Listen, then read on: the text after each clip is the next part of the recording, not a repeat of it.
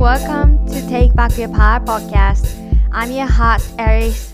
I'm gonna guide you to the world where you love yourself unconsciously beyond body.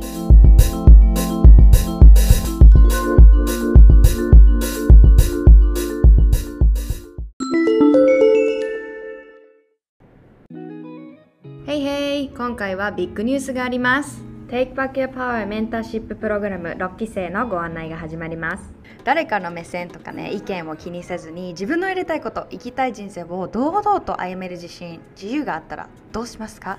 想像してみて。社会から得られてきたルールから解放されてありのままでいることに居心地の良さを感じるそんな風に生きれたら最高じゃないでしょうか。セルフラブコーチアリスの大きなプログラム Take Back Your Power は変わりたい。自分らしくありのままで人生をもっと楽しみたいと思う女性たちがそんな最高な生き方を実現していくためのガイドをしていくためのプログラムです。2021年のプログラム開講以降これまで50人以上のシスターズたちのセルフラブジャーニーをサポートしてきました。アリスに加えて素晴らしいメンターズのサポートや愛であふれる素晴らしいシスターズの存在とともにアリスの思いと愛がたっぷり詰まったジューシーなプログラムを通じて変わりたい。自分の人生をクリエイトしていきたい。けどどうしたらいいかわかんないとセルフラブジャーニーのスタート地点に立っているあなたを応援してくれるようなコミュニティと一緒にセルフラブを深めていきませんか？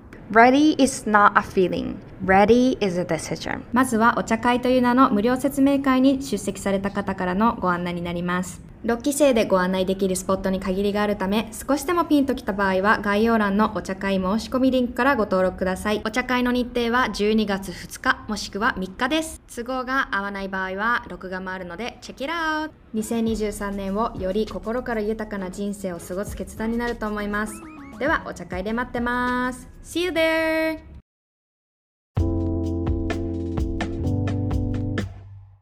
Welcome to Take Back Your Power Podcast! Thank you for being here!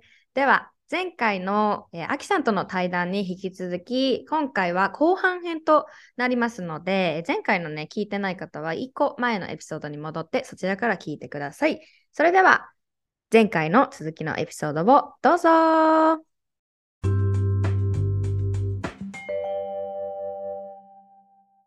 新卒で入った会社の上司に、あの全体会の中で 体型についていじられたことあります。いじられたというか、あの、筋肉苦手な人もいるから、みたいな。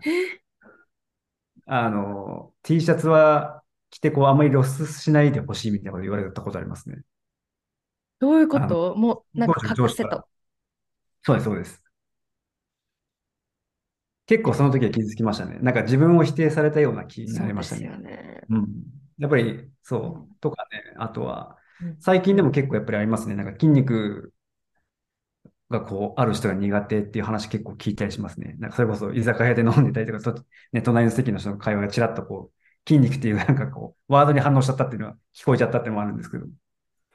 そう。なんかね、結構そういう話聞いたりしますよね。なん、なんでなんだろう。うん。なんか、ある一定の体型の人への嫌悪感とかもありますもんね。うん。そうそうそう、そうなんですよね。うん。うん、結構ね、そう、それはあるんだよな。うん。容姿からね。うんうんうん。一部の体験に対して嫌悪感を抱くっていう感覚がそもそも僕の中ではないので、うん。その人がそう、なぜそう感じるのかが、まあ、わからないというか、うん、まあね、何なんだろう、なんでなんだろう。うんね、でもそういうことを言われることはありますね、体型から始まることはね。うんうんうん。取ったねとか、友達も言われますしね。どうなんですかね。に会う友達とかにも、うん、変わったね。まあまあ、目に見えやすいだし、話題にしやすいですからね。目に見えやすいところ。そうですね。ていうのはね、目に触れやすいから。うん。ね、そう、それはありますよね。うんうんうんうん。だからその話、あの、先ほどの話に戻りますけど、その、まあ、もっと大事なのはフィットネスで、やっぱり内面的なうん。部分がすごい大事っていうのも、やっぱりなかなかこう、目に見えない、目に見えにくい部分なんで、うん。ななかなかそれをこう、他の人に、ね、伝えたいと思っても、なかなかやっぱり難しいですよね。だからやっぱり SNS もやっぱり目に見やすい物理的なその体系、外見っていう部分にやっぱりね、うん、共感しやすいだろうし、共感しやすいというかね、わかりやすいだろうし。うん、うん、うん、本当にそうだと思います。なんか今、今思い出しました。なんか、当時、そのダイエットにすごいこう、執着してた時って、目標の中の一つに基準として気づいてもらうまで痩せるみたいな、が、まず第一の、こう、ステップ。なので、大体こうネットとかで調べてると、どれぐらい痩せたら気づかれるみたいなね、そういうのを調べたときに、マイナス5キロでしょうみたいな感じで書いてて、じゃあ5キロ嘘しましょうみたいな感じで自分の中で決めて、で、ちょっとじゃあ1キロ痩せました。ああ、まだ1キロか。2キロ痩せました。ああ、まだまだやって3キロ痩せて、ちょっと、ちょっと自分では気づくんですよね。あ、ちょっとシュッとしてきたかなみたいな。で、それでちょっと誰かに会った時に何も言われなかったら、もう落ち込みまくるみたいな。こんだけ頑張ったのに、あとマイナス5キロまであとこれだけだ、みたいな。で、仮に、じゃあ、5キロ痩せました。誰にも何も言われないです。また落ち込みますよね、うん、それって。もうめちゃくちゃ他人のからのこう評価を気にしてたというか、うん、他人が与える評価が全てだと思ってたんですよ。だから、痩せたねって言われたら、Yes! やっと自分に痩せたんだ、みたいな。もっと頑張ろうとか、うん、なんかじゃあ、デブって言われたら、そう、私はデブなんだ。で、それこにすごく依存してたというか、で当時の、まあ、向き合いしてきて、今とね、当時の大きな違いっていうのは、誰かからの評価を受け取らないっていうことなんですよね。うんうん、これをもう誰も教えてくれなかったから、自分でこう気づきがあって、学びを通して、あそっか、自分で決めてもいいんだっていうところに来たんですよね。で、これもきっと、その、ジムの目標も自分で決めていいし、もちろんこう、うん、この世界ってやっぱり相対的ですから、なんかこう、うん、全くその他の物事を全く無視してっていうよりかは、いろんな物事を私たちは吸収してきて判断ができる、うん、あるんですよね。だけど、その上でもっともっとこう自分の思いとか、なんかこう考えとか、自分の、なんだろうね、心の状態とかも見てあげる、矢印を内側に向けてあげるってことがすごい好きなんですけど、これができたらね、どんなフィールドにいようと、すごくこう、まあ、生きやすさに絶対つながるって思ってて、で、まあ、アキさんとね、この前お話しする機会があった時に、アキさんがあの、ヨガもね、うんうん、され、されるようになったってことなんですけど、なんか、ヨガを通して、まあ、フィットネスだったり、まあ、ジム？の違いとか、まあ、アキさんの気づきだったり、何でもいいんですけど、ちょっと聞いてみたくって、うんうん、なんかあります？気づいたこと。そうですね。ちょっとごめんなさい。今のヨガの前に、うん、今、アリスさんにおっしゃってた内容を聞いて、うん、僕の中で今、はいはいはい、パッと、うん、そう、あの、今ってやっぱり SNS とかもそうですよね。その、まあ、Twitter とか TikTok とか、うん、こう意識がどうしても外側に向きやすい環境が多いと思うんですよ。気が散りやすいというか、うんうんうん、そういう環境が多いなと思ってて、やっぱりそ、それよりもやっぱりフォーカスすべきは自分自身の心の中、内観そう大事だなとすごい思うんですよね。やっぱりこう意識がね、あの、他者にこう散ってしまって、あの、ね、あの、なんだろうな、そういう動画もそうですし、価値観に触れ、見て、見せてしまうと、自分自身がどこにいるのか分かんなくなっちゃうと思うんですよね、人生の中で。自分がどこの立ち位置にいて、何をすべきなのかっていうのがすごいこう、分かりにくくなってしまうっていうのがすごいあると思うんですよね。僕、一時期やってたのがもう、スマホはもう一切見ない。仕事以外の。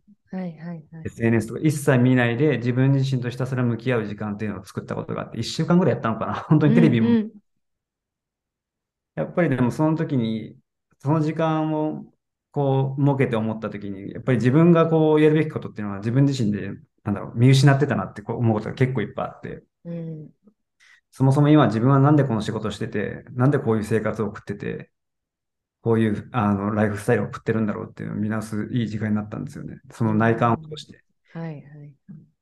だから定期的に今もやってるんですけど、まあ、それに通じるのがやっぱヨガもそうですね。ヨガはまあ基本的に僕公園で一人でやってるんですけど、公園とかも家の中でもやってるんですけど、うん、これ他に環境が、あの他の人がいないし、うんあの、スマホももちろんないし、うん。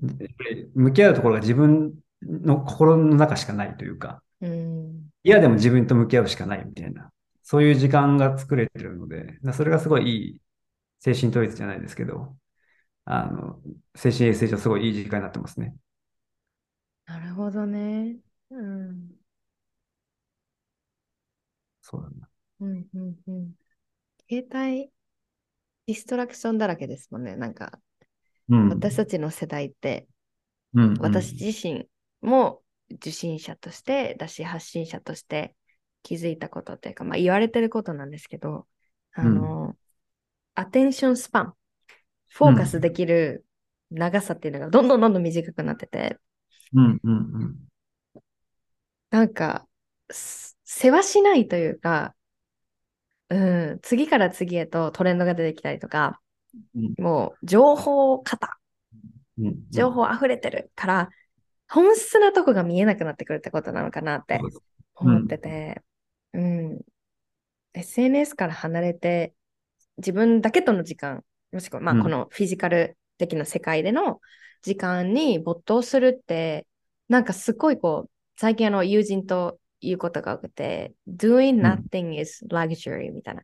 何もしないことってめっちゃ贅沢よね、みたいな。もうんううん携帯もどっか置いて、ただ外でボケーっとしたりとか、ビーチの上で、もうそこにだけいるみたいな。携帯うん何もしない、そこにだけいるって、えめっちゃ贅沢じゃない？この時間？みたいに言ってて。でもそれっていかにこう日常的に情報とか、うん、まあ情報ですね、にさらされてるのってすごいこうクレイジーな世代なんだなって。うん。そうですね。情報量がね、すごいですからね。うんうん。そうですよね。だからそれの中で、こう、あじゃあ痩せるためにはこの食事、例えば禁止食とか、すごい私その摂食障害の過去で使ってたのが、この食事はダメです。食事っていうかこの食品はダメですみたいなうん。丸×をつけてたから、仮にそれで体重が落ちたとしても、何が、なんだろう、欠けてたかっていうと、もう心の栄養、もう乏しいですよね。ドーナツ食べたって、アイスクリーム食べたっていいんですよ。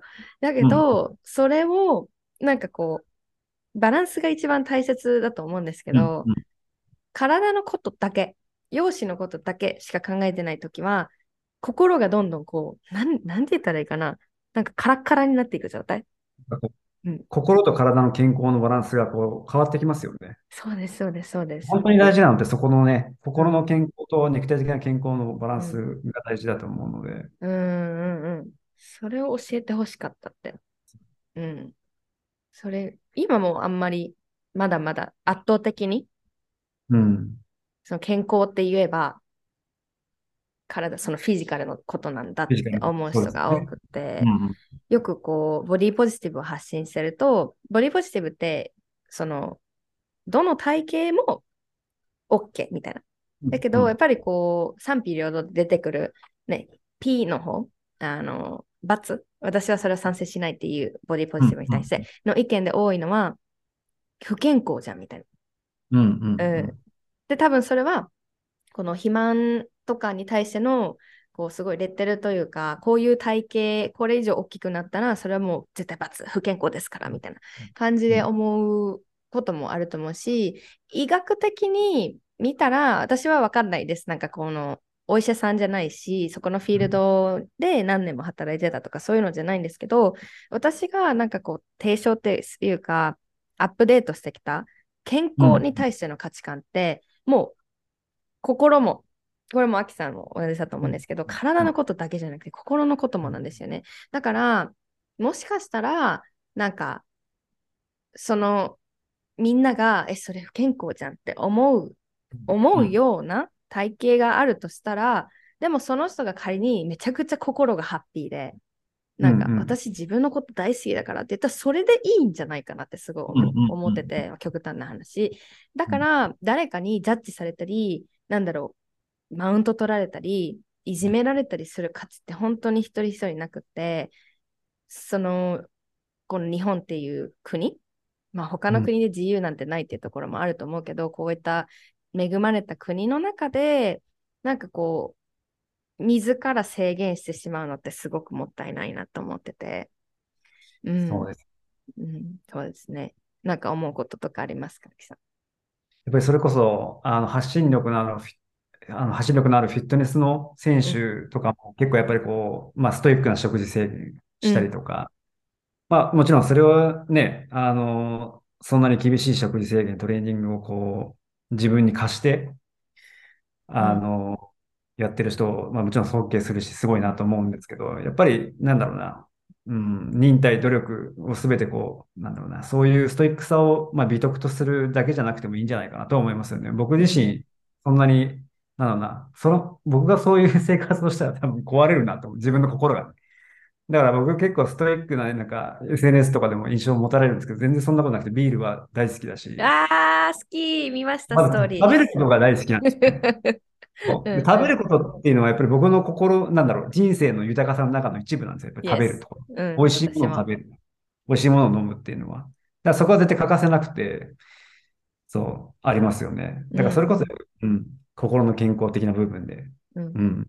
いや、いや、本当にそう。なんかあの、健康ブーム、フィットネスブームって、ブームって、まあ言ったらトレンドとか流行りですよね。で、本当にブームだと思ってて、ある意味、この私たちのこの健康のあり方とか、うんフィットネスをする理由とか、なんかその、私がこれからどんどんこう社会に訴えていきたいことっていうのは、健康の意味を再定義するっていうこと？うんだって、ね、よくこうニュースとかで出てきますけど、こう命命を自ら絶ってしまったりだったりとか、こううつ病をうんうん。持っている方がどんどんね、何？人口が増えていったりとか、それこそブラック企業だったり、なんか会社の環境とか、なんか本当にいろんなことがあって、健康って好きなんですよね、多分日本人って。健康食とか、健康のチャンネルいっぱいあるじゃないですか、テレビつけたらうんゴールデンタイムに。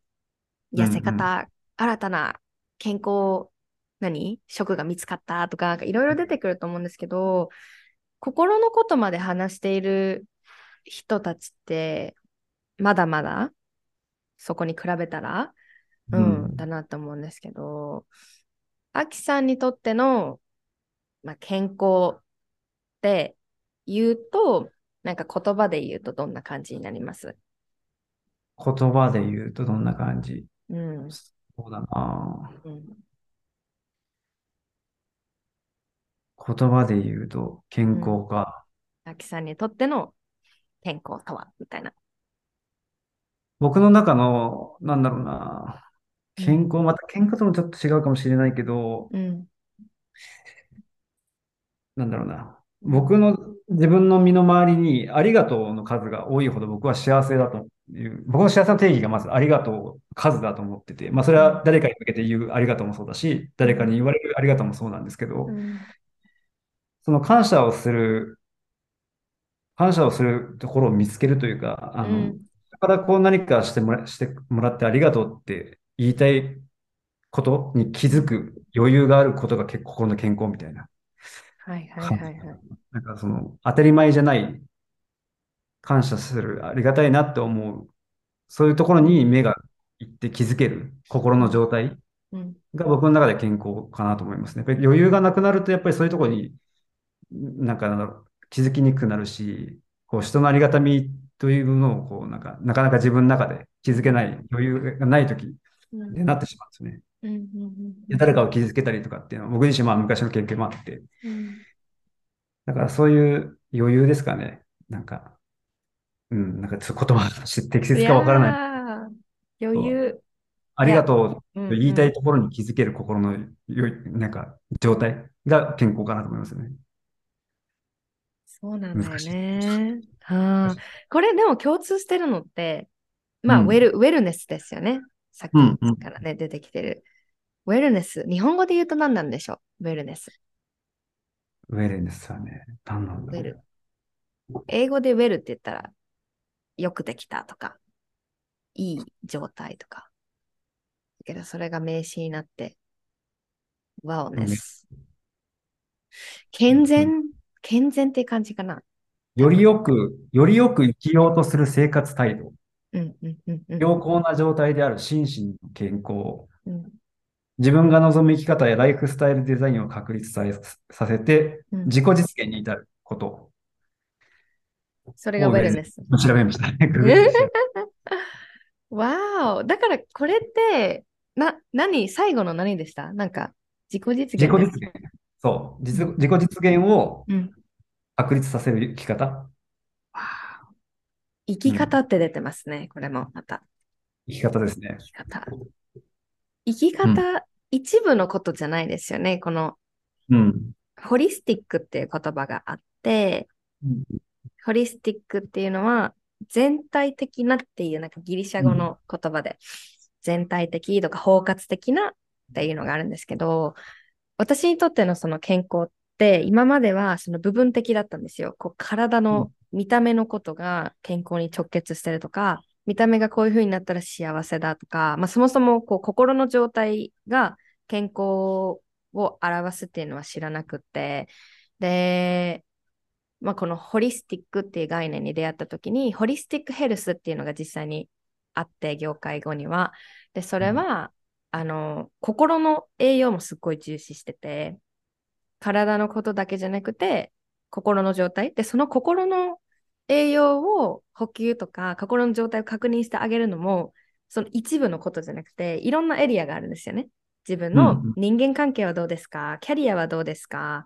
じゃあ、お家の環境どうですか？とか、うん。あとは何があるかな？自分の夢とか、なんだろう、ホームクッキング、まあ、いろんなエリアが出てきてて、これをなんかこう全体的に見れるようになってから、私の健康に対してのアプローチの仕方とか考え方が全く変わってて、じゃあうんうん。よく言われるのが、ボディポジティブってダイエットしないってことなの？とか、ボディポジティブってなんだろう、何でもかんでも食べるってことなの？みたいな感じで言われるんですけど、ボディポジティブもある意味、こう、生き方というか、だから、うんうん。その、食べ方に直結させたい、こう、日本の風潮わかるんですけど、健康ブームとか、フィットネスブームとかあるから。だけうどん、その、私自身がすごい経験してきたことというのは、鏡を見て、もう悪口ばっかり言ってた自分に。もう、パンパンパンパンって、私はダメだみたいな感じで、それをするのをやめて、仮に今の自分のボディ、ここ変えたいなって思ってても、もう一歩ちょっとこう思いやりの気持ちで、私たち思いやり得意だと思うんですよね、文化的に。うん。うん。だからそれもできるなら誰かに自分にも向けてあげて、一緒うん。にこう進んでいこうよって私隣にいるから大丈夫だよっていう風な存在に自らなっていく、そのようなイメージで、こう今まで、まあ、生き方を変えると、誰に何か言われるから私はこうダメだみたいなところからちょっとずつ解放されてきて、また発想が自由になったりとか、なんていうのかな。何々イコール何々だみたいなのって結局は自分を苦しめることになる。うん。だから、なんかこうやっぱり内側に矢印を向けて、今まで教わってきたことの中でもうこう自分にとっていらないことうんは何なんだろう。それをこう手放していく。体型のこともそうだし、健全なあり方もそうだし、なんか友達とか恋人とか家族のことかもしれない。こうなるべきだっていうのを手放すと、すっごいこう、ウェルネスにつながったんですよね。この全体的な。誰かが決めた、こうべきだじゃなくて、何々してもいいし、しなくてもいいっていう風に言葉を変えていくと、すごくこう、両方、両方っていうか、体のこともだし、心のこともだし、すごくこう、もっともっと自分に答えを聞いてあげられるようになった。うん。っていう意味でも、すごくこう、まあ、ジムの話に戻りますけど、ジム行って、行く、行ってもいいし、行かなくてもいいし、なんか行って、間違っててもいいし、なんかやってみるからこそ見えてくること、やってみないからこそ見えてくること、感じること、気づくことってあるから、どの選択でもいいんですよね。そこをなんかもっともっとこう、みんなが尊重できると、ジャッジも減るし、いじめも減るだろうし、ね、なんかこう、ね抑圧することも減ると思う、私は。確かうん。ジャッジ文化はね、どうしてもそうですそうね。ですよね。確かにうんだから、他人に厳しいってことは自分に厳しいってことだよねって、すごいうん、面白い。うん、うんうん。確かにそうですね。うんなんかちょっと話戻るかもしれないんですけど、うんうん先ほど健康という言葉を再定義したいっていう部分で、うん僕もちょっと感じる部分があって、そのまあ美しさに対してのこうんう、なんだろうな。美しさというものをもう少しこう、再定義して、僕は逆に、なんだろう。うんうん逆に。だからそれこそその痩せたいっていう言葉がすごい僕の中ではずっと昔から違和感感じてて、うん。なんかその美しい牛と美しいものっていうのは、痩せてるから美しいわけじゃない、そんな単純な内容なわけじゃないですよね。美しい人ってやっぱり考え方だったりとかもそうだし、うん。人に対する、まあ、思いやりの精神だったりとか、まあ、所作とかもそうでしょうけど、やっぱり美しさってそのまあ本当に目に見える部分だけじゃなくて、うん。あの内面的な部分も相まって、そういう、そういったものが、そういった要素がこう複合的に含まれて、その人の美しさだったりとか、っていうものにつながってくると思うんですよね。うん。だから、なんだろうな、美しくなりたいから痩せたいっていう、こう、まあ最初はその入り口でもいいのかもしれないんですけど、じゃあなんでその素敵な美しいものっていうそ美しいんだろうって、まずそこをまずもう少しこう、自分の中でも意識してるんですけど、うん。見つけていきたいというか、そういうところにこう気づける状態というかね、うんあの意識づけっていうのは大事なんじゃないかなと思いますね。だからうん。芸術とかもそうですよね。あの、昔、あの、パリの、パリじゃない、えっと、パリか、ル、ルーブル美術館行った時とかも、芸術の石像とかもそうだけど、うんすごい、あの、やっぱりすごい美しいなって思うのと同時に、なんで美しいんだろうと思った時に、こう、痩せてるから美しいわけじゃないですよね。細いから美しい。そんなわけなくて、うん。ここには曲線があったりとか、作者のがあったりとか、何を表現してるんだろうとか、どういう心持ちの、どういう表情で何を考えてるんだろうそこの奥底のところまで考えていって、こうんう、うんうん。まあ、複雑なところなんで、だからそこを自分の中の美しさっていうのを自分の中でこう深めていってうんいけば、こう、そこもまたフィットネスにつながってくるんじゃないかなと思いますね。ななんか全然話まとまってなくて申し訳ないんですけど。うんうん、すごい大切なポイントだと思いました。その、この美術館で、ルルーブル、美術館でルーブル美術はい。うんあの作品って、もう何百年も前のものですよね、だって。そうですね。で、当時が、当時の人々が持っていた美に対する観念と、今の私の、私の現代、現代の私たちが持ってる、これが美しいよねって違いますよね。なんか違うっていうかうん変わってきてるんですよね。で、うんうんこれもすごい面白いなと思うんですが、まあ、ボディポジティブを提唱すると、なんか、いや、美しいものは変えられないからというか、なんていうのかな。あの、生物学的にね、これあるんですよね。うんなんか、よく聞くのが、この男性が女性に対して美しいと思うのはもう決まってるんですよ、みたいな。はいはい。だからそんなうんムーブメント意味がないですよみたいな。女性うんはなんかこういう姿になって男性から求められるからそこが価値があるんですよみたいな。だからこういう容姿皆さんになりますよね。脱毛しましょうね。お肌のなんかクリニック行きましょうね。シワはダメですよ。わーってなってるんですけど。でもね、その美術館のお話で気づくことってあると思うんですけど、いや、ただ私たちが箱の中でこれがいいって決めてるだけで、生物学とはちょっとそれは私はハテナになるんですよね。証拠あるじゃんみたいな。うん。そう。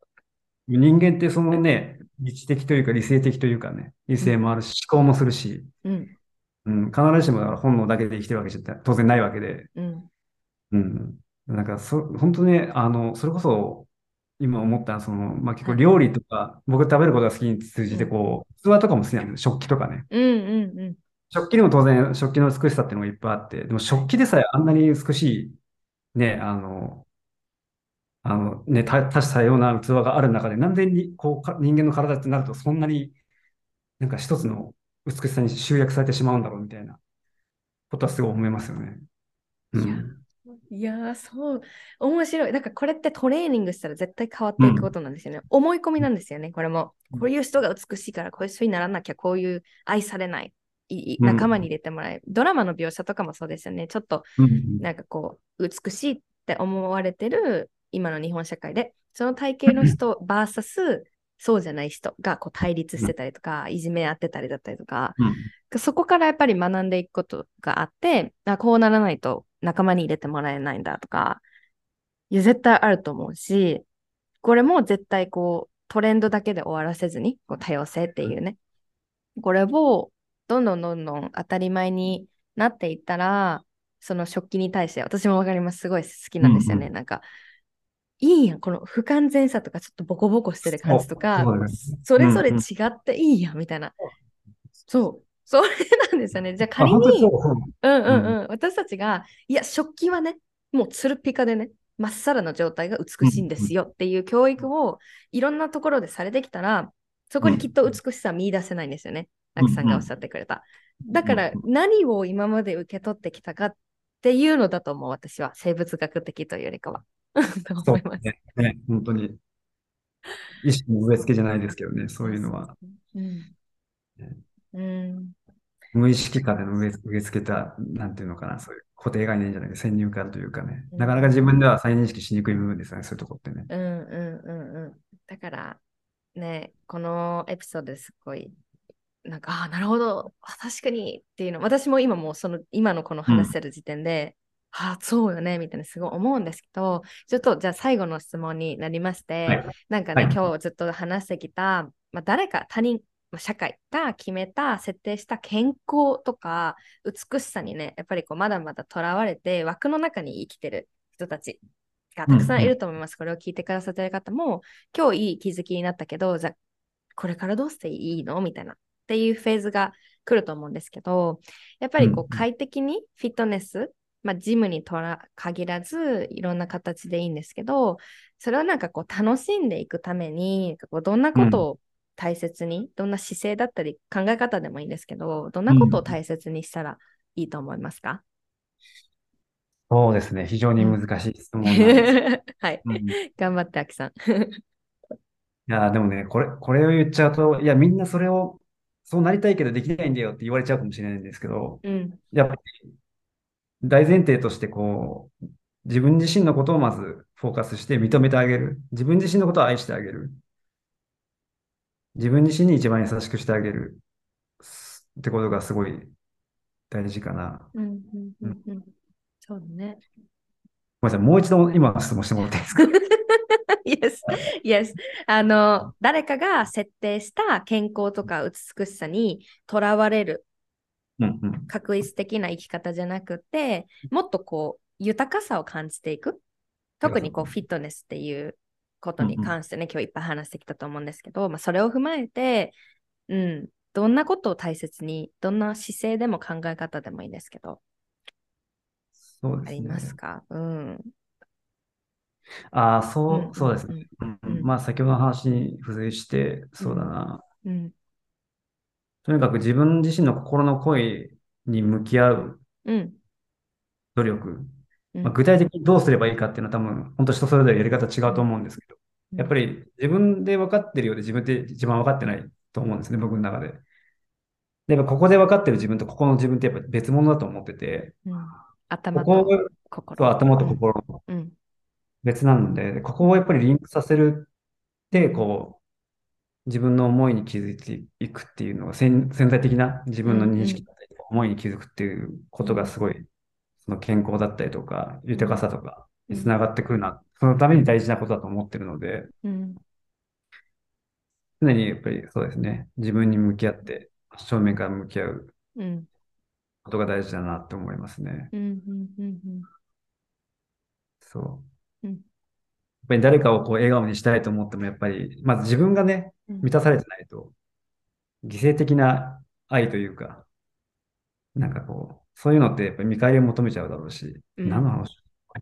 う んまあやっぱり大前提として自分がね、満たされていて、うんそのこ満たされているコップからこう溢れ出た分を誰かにこうね、あ素晴らしい。はいあの、ね、うん振りまいていくって方が、うんみんなお互いでいい、いい形で転戦していくんじゃないかなと思うし。うん。うん。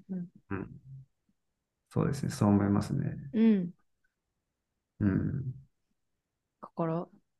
ですね。すごいまあ、抽象的なことだと思うんですよ。私も発信してる上ですごい心のことを話すことってうん。多くって、で、さっきね、あの、アキさんがいいポイントをおっしゃってくれたんですけど、あの、見た目やったら入りやすいんですよ、やっぱり。見た目の変化とか、どういう風な見た目をするかっていうところが入りやすいからこそ、やっぱりこう、心の話をすると、響かないというか、あ私のことじゃないやっていう風に思う人が多くって、でも、今日ずっと話してきた、そのフィットネスジャーニーにしろ、人生にしろ、心のことが絶対関わってくる、結局は。うん。豊かに幸せに生きたければ、そのジャーニーの中で、うん、自分との対話ですよね、これも。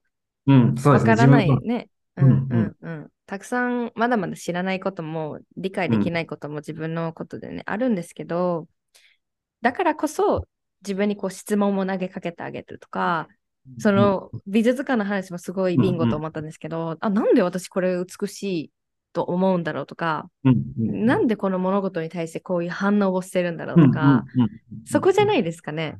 まさにそう。うん本当その通りだと思います。うんうんうん。そうだよね。だから健康っていうところも美しさっていうところも、うん、ジャーニーでいいと思います。うん。何その時感じた自分の心の状態をね、うん。に寄り添ってうん聞いてあげるって感じなのかな。うん。もう一人の自分というか、うん。一人の自分と対話するみたいなイメージですよね、なんとなく。うん。うん。うん。そうですなんかね。、それが、なんか僕の中で、ジムでそれがいつもやってるんですけど、うん。なんかあの、こうそれこそスクワットとかうん、重い重量を担いで限界までこう、肉体的な限界を超えてくると、大体あの、いつも弱い自分が出てくるんですよね。うん。別の話かもしれないんですけど、弱い、なんだろう、プライドとか見栄とか、もうそういうのを全部剥き出し、もうそういうのが剥がれ落ちた弱い自分が出てくるんですよ。うんい。や、もうここまでやったからいいじゃん、みたいな。ああ。仕事が終わった後だし、うん。もうここで終わっていいんじゃない？みたいなうん自分がどうしてもできる。うんその時にやっとこう、心の中の弱い自分と出会えて、向き合える瞬間。そこから、こう精神的な、もう一人の自分が、いや、ここで止めちゃダメだよ、みたいな。言い訳するなよ、みたいな。言って、そこからこう、自分を超えていくみたいな。うん精神的な、うん肉体の限界のその奥の精神の限界も超えていくっていう。その瞬間がなんか、僕の中では、うんなんだろうな、奥底の自分と向き合える瞬間なんですよね。うん。うん。うん。うん。なんかそれが終わった後はなんか、すごいスッキリしてて、うん。悩まなくていい問題に悩んでた時とかもう、なんだろうな、悩みを分類できたりとかするんですよね。これはもう悩む問題で、もうこれは悩んでてもしょうがないから、こんなことどうでもいいみたいな。うん。うん。うん。そう心の状態を正すことができるっていうか、なんか他にこう、必要なとこ、不必要なとこにこうエネルギーを割いてた時とかってもう今その枯渇した状態なんで、もうそれはもういいやって、自分の中で振り分けることができるみたいな。なんかそういう向き合い方は僕はしてますね、自分の中で。うんうんうん。今お話聞いてて思ったのが、もうインターネットには答えがないってことですね、それも。そううんそれを、じゃあみんな、これ簡単なことじゃないと思いますね。やっぱり向き合いましょうって言っても、人それぞれステージが違うし、うん一つの方法をひたすらやってたっていうことでもないし、う。うんんうんうんそうですね。難しいですよね。うんうんあでも自分と向き合う場だったりとか時間だったりっていうのをね、設けてうんやることも大事ですよね、やっぱうね。んうんうん。そうですね。最後の質問の回答として大丈夫なのか分うん、かんない。大丈夫なんですよ。もうなんか本当にありがたいですね。これ、もうありがとう、ありがとう、あきさんに送ります。いえいえこちらこそありがとうございます。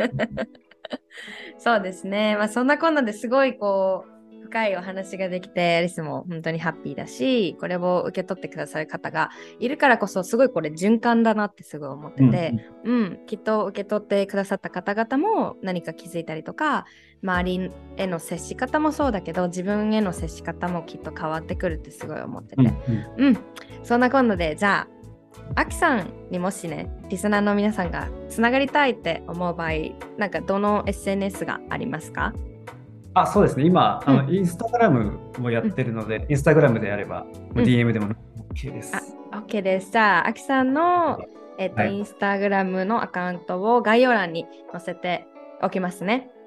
はい、ありがとうございます。はい。あの、DM もそうなんですけど、私、あの、あきさんのストーリーが面白すぎて、なんか、なんか申し訳ないなと思うぐらいで、ストーリーズは基本的にね、ふざけてるからね、あんまりなんか、無駄な話してないっていうか、ね、いや、皆さん本当に見てほしいし、なんかビールあれもね、のネタも。僕の心のね、健康を保つ上で大事なそうことなん。ですね。うんうんうんうん。